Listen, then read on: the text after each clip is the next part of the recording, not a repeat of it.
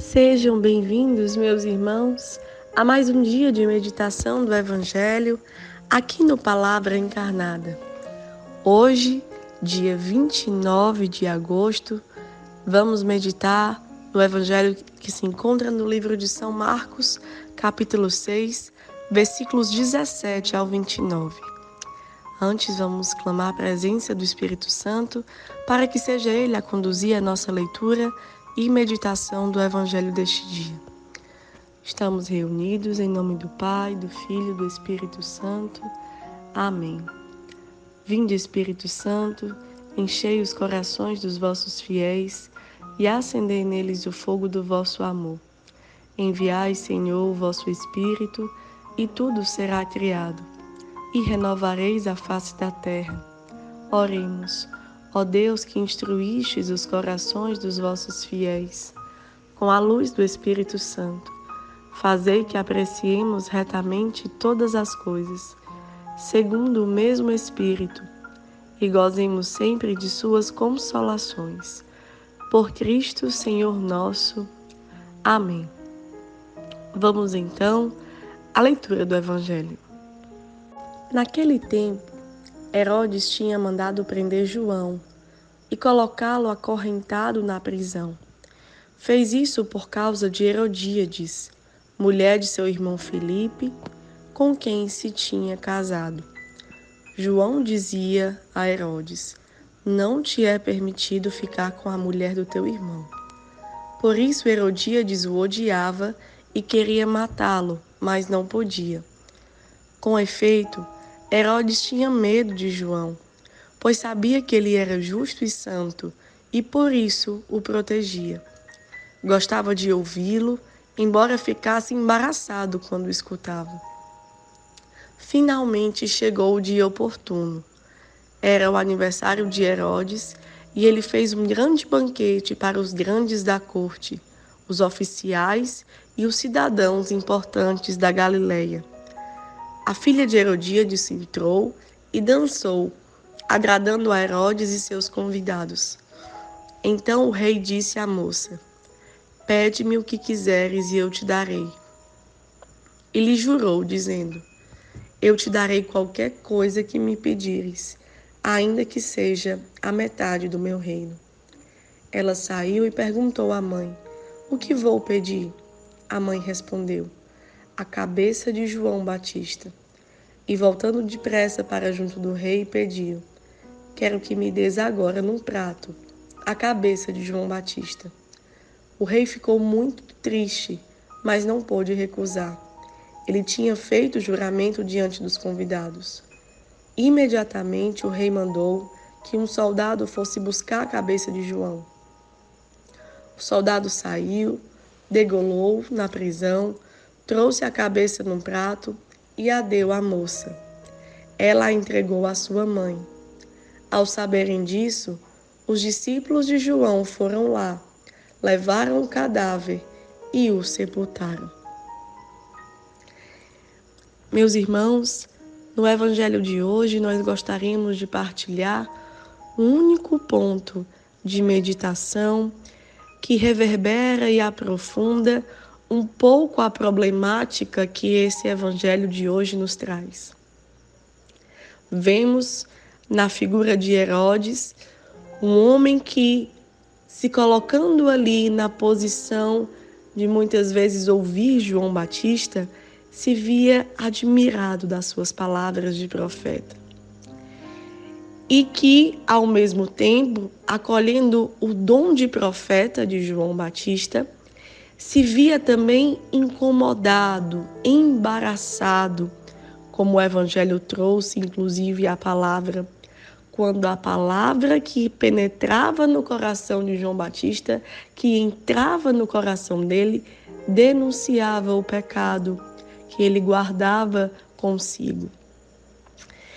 Quando lemos esse Evangelho e partimos desse ponto, nós somos convidados nesse dia a adentrar nos sentimentos do coração de Herodes e reconhecer se no nosso coração bate um coração inconstante, bate um coração apegado em si mesmo, bate um coração que admira a verdade, o quão ela é bonita, a verdade do Evangelho que vai anunciando coisas maravilhosas na nossa vida, mas que não deixa essas maravilhas mudar a pedra do nosso coração não convertido.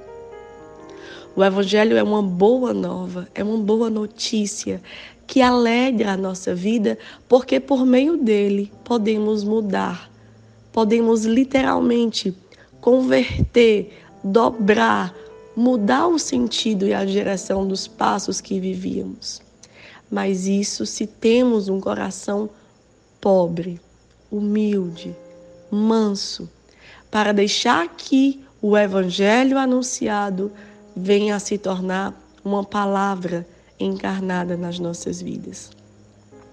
Será que nós estamos muitas vezes lendo esse evangelho no sentimento de achar que Herodes fez algo bárbaro e não estamos nos aproximando de uma meditação, de uma meditação sincera da nossa vida, de que repetimos por tantas e tantas vezes o que Herodes faz?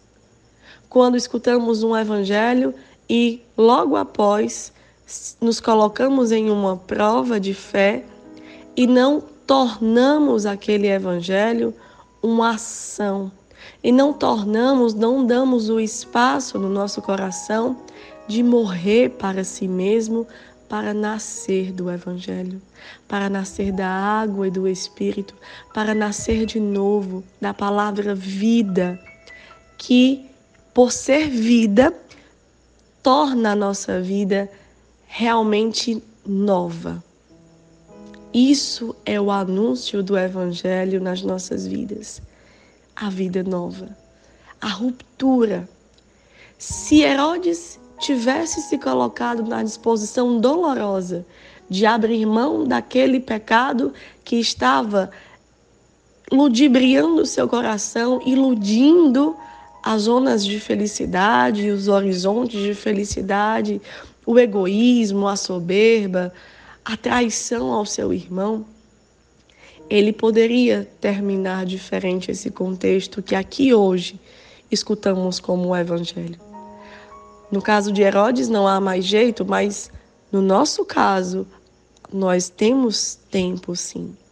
Nós podemos hoje, ouvindo o anúncio desse Evangelho, nos comprometermos que a palavra fira o nosso coração para que nós não venhamos a ferir os profetas que anunciam a palavra de Deus nas nossas vidas. Para que nós não venhamos a ferir o próprio Cristo quando renegamos a Sua palavra, quando renegamos a Sua vontade, porque estamos apegados naquele pecado, naquele vício, naquela mania, naquele desvio de caráter.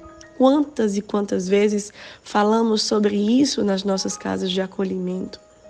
quando percebemos que precisamos identificar os nossos desvios de caráter, aquelas atitudes que vão agindo e reagindo em nós quase que inconsciente, porque não deixamos a palavra aprofundar no terreno do nosso coração, porque não deixamos a palavra fazer morrer o pecado, fazer morrer a birra, fazer morrer a mania que estamos apegados de viver pelas nossas próprias diretrizes. E não tornamos o Evangelho a diretriz da nossa vida.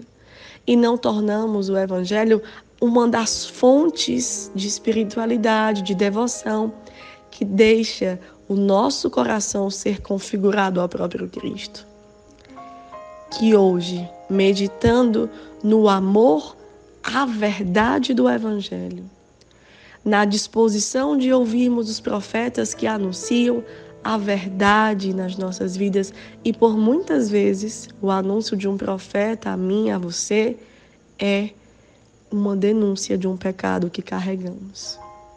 E se formos pobres e humildes, batemos no nosso peito, batemos no nosso coração por minha culpa, minha tão grande culpa, eu feri o meu Senhor que fala nesta palavra.